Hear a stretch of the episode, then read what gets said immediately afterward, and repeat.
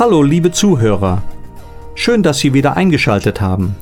Auch heute wollen wir Ihnen eine Botschaft über den Glauben an Jesus Christus weitergeben.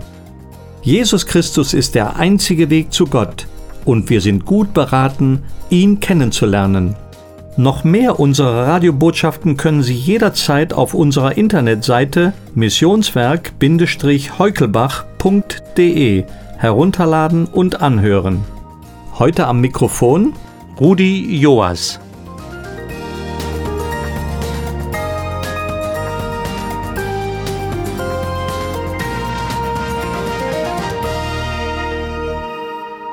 Liebe Zuhörer, ich freue mich, dass wir wieder einen Blick in Gottes Wort werfen dürfen, um nachzudenken, was Gott uns sagen möchte.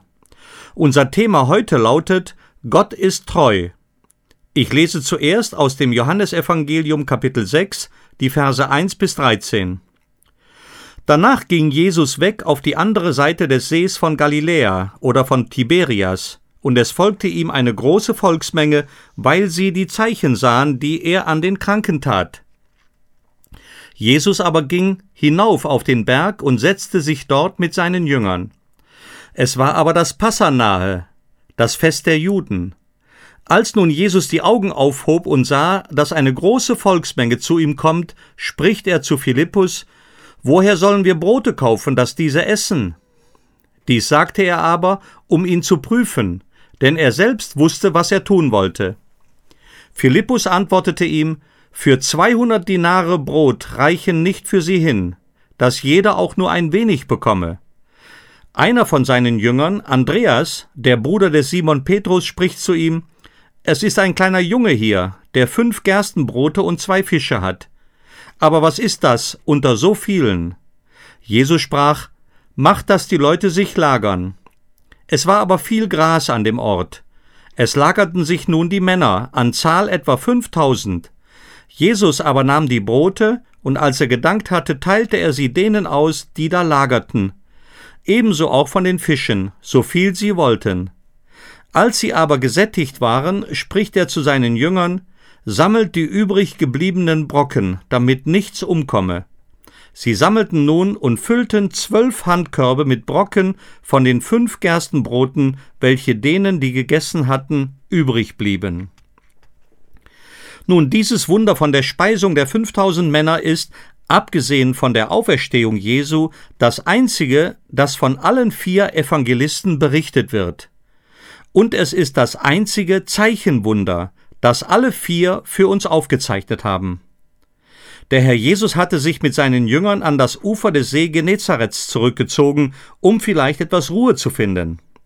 Es war etwa ein Jahr vor der Kreuzigung des Herrn. Der Herr wollte seinen Jüngern eine neue Lektion erteilen. Sie sollten diesmal etwas über seine Treue lernen. Er war in jeder Beziehung treu. Bedenken wir doch, wie müde er war. Auch der Herr benötigte Ruhe. Er war emotional stark belastet durch die Nachricht von der Ermordung Johannes des Täufers. Vielleicht suchte er auch deshalb die Ruhe an einem abgelegenen Ort. Er war mühe vom Zeitdruck seines Dienstes. Auch seine Jünger waren müde, denn sie nahmen ja an allem teil. Auch der geistliche Druck der Opposition nahm zu, und der Höhepunkt dieses Druckes würde ein Jahr später auf Golgatha erreicht sein. Einige Leute sahen wohl, wie der Herr Jesus und die Jünger in ein Boot stiegen, um den See zu überqueren. Die Nachricht verbreitete sich schnell und es sammelte sich diese große Menge von mehreren tausend Menschen. Als der Herr Jesus die Menschen sah, begrüßte er sie. Er dachte jetzt überhaupt nicht mehr an sich selbst oder an seine eigenen Bedürfnisse. Vielmehr war er trotz seiner Müdigkeit bereit und besorgt, ihnen zu dienen.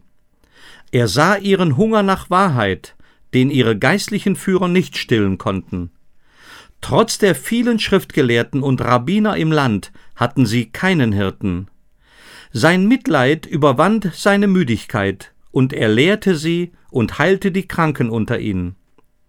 Es ist bestimmt keine Sünde, im Dienst müde zu werden aber das Mitleid mit den Unerlösten sollte uns zum Dienen motivieren.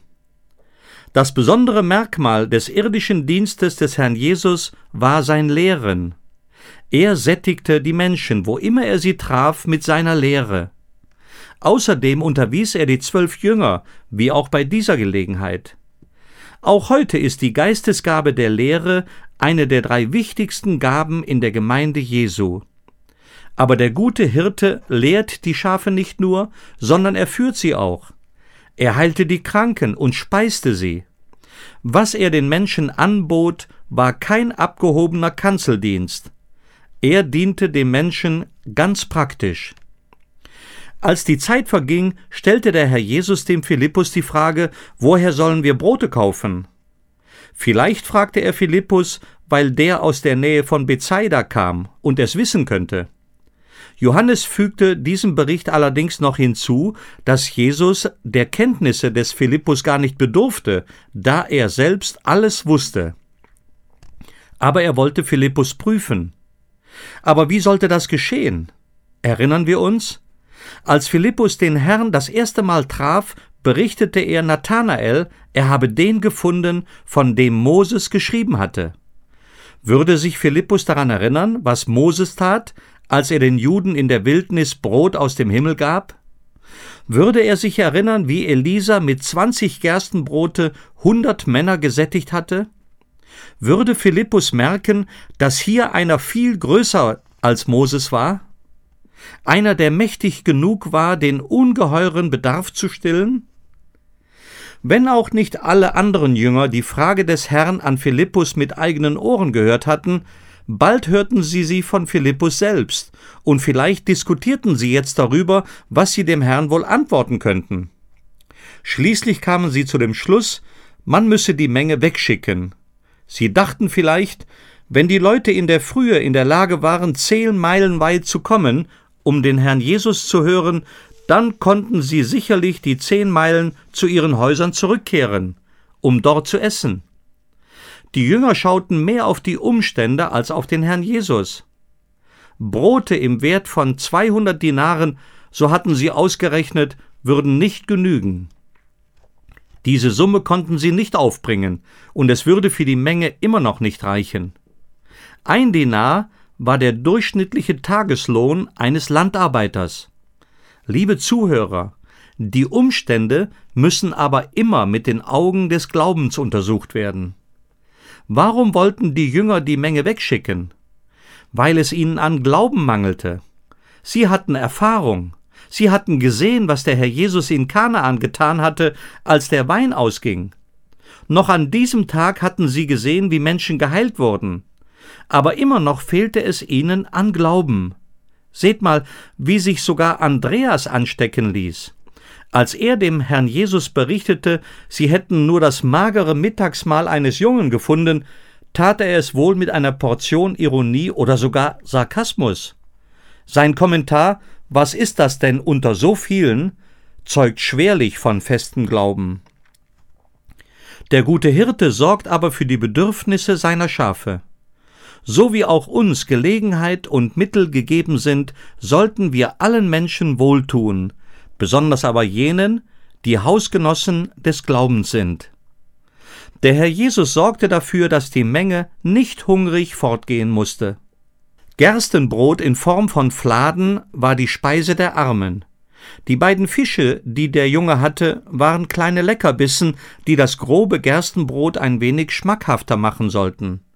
Obwohl diese ärmliche kleine Mahlzeit alles an Essbarem war, das man fand, in der Hand des Meisters war es genug. Der Herr befahl den Jüngern, die Leute sollten sich auf dem Gras lagern, in Gruppen von je fünfzig Personen. Den Jüngern mangelte es zwar an Glauben, aber nicht an Gehorsam. Die fünftausend Männer allein bildeten hundert Gruppen zu je fünfzig. Was für ein Anblick muss das gewesen sein? Die untergehende Sonne, Schimmernd im Wasser des Sees tauchte die Berge in Purpur, und dort saßen über hundert Gruppen von je fünfzig Menschen auf der Wiese. Vor diesem Hintergrund trat dann der Herr Jesus hervor, um dieses spektakuläre Wunder zu vollbringen. Nachdem er gedankt hatte, gab der Herr die Speise an die Jünger weiter, die sie dann ihrerseits an die gelagerten Gruppen austeilten. Der Herr Jesus gebraucht auch heute noch Menschen, damit sie mit seinen Segnungen anderen dienen. Und je mehr die Jünger gaben, desto mehr erhielten sie. Mehr als 5000 Mägen waren Zeuge dieses gewaltigen Wunders. Es war kein Imbiss und auch kein sakramentales Mahl, bei dem jeder nur ein winziges Stückchen Brot erhält. Es war auch nicht so, dass man in der großen Menge noch andere Lebensmittel gefunden und verteilt hätte. Für diesen Gedanken gibt es keinerlei Anhaltspunkte. Als alle vollständig satt waren, sammelten die Jünger auf, was übrig war. Es waren zwölf Körbe voll. Das wollen wir hieraus auch lernen. Überfluss ist keine Rechtfertigung für Verschwendung. Ein erstaunliches Wunder. Aber wir können heute größere Werke tun als dieses. Es ist doch viel größer, den Menschen statt Speise für den Leib die Gabe des ewigen Lebens zu geben. Jeder in dieser riesigen Menschenmenge würde schon bald wieder Hunger bekommen. Die aber vom Brot des Lebens essen, werden nie wieder hungern. Und dieses Brot des Lebens ist niemand anderes als der Herr Jesus Christus. Wir wollen noch beten. Danke, Herr Jesus, dass du das wahrhaftige Brot aus dem Himmel bist. Wer dich in sein Herz aufnimmt, der wird nie mehr Hunger nach den Dingen dieser Welt haben. Danke, dass du auch heute einlädst, zu dir zu kommen, um ein für allemal gesättigt zu werden. Ich bitte dich für alle unsere Zuhörer um deinen reichen Segen. Amen.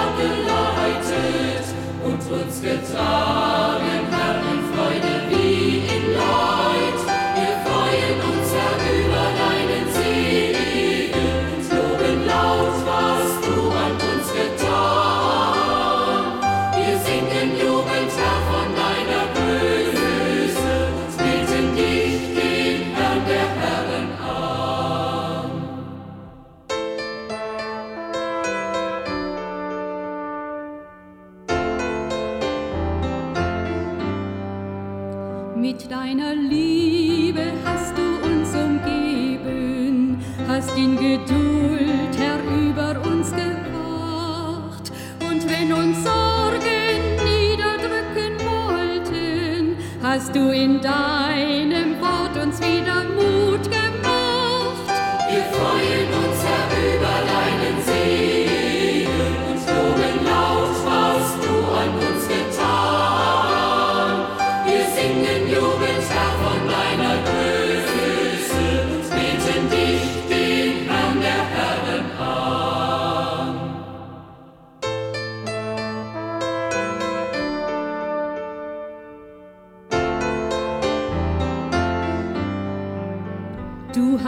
Herr, als Boten ausgesendet und uns gesagt, wir sollen Jünger sein, die deine frohe Botschaft weitergeben an jeden Menschen, ob er groß ist oder klein.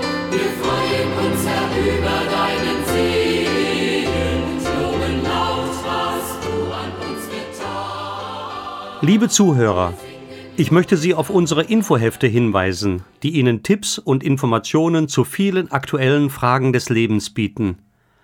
Wir möchten Ihnen helfen, die Dinge des Lebens aus der Sicht Gottes zu sehen und aus einer persönlichen Beziehung zu ihm Hilfe zu finden. Fordern Sie bitte kostenlos und unverbindlich eine Übersicht über unsere Infohefte an. Gerne schicken wir Ihnen Informationsmaterial. Schreiben Sie bitte an das Missionswerk Werner Heukelbach, 51 700 Bergneustadt, Deutschland. Ich wünsche Ihnen von Herzen den Frieden Gottes und seine Bewahrung in allen Situationen Ihres Lebens.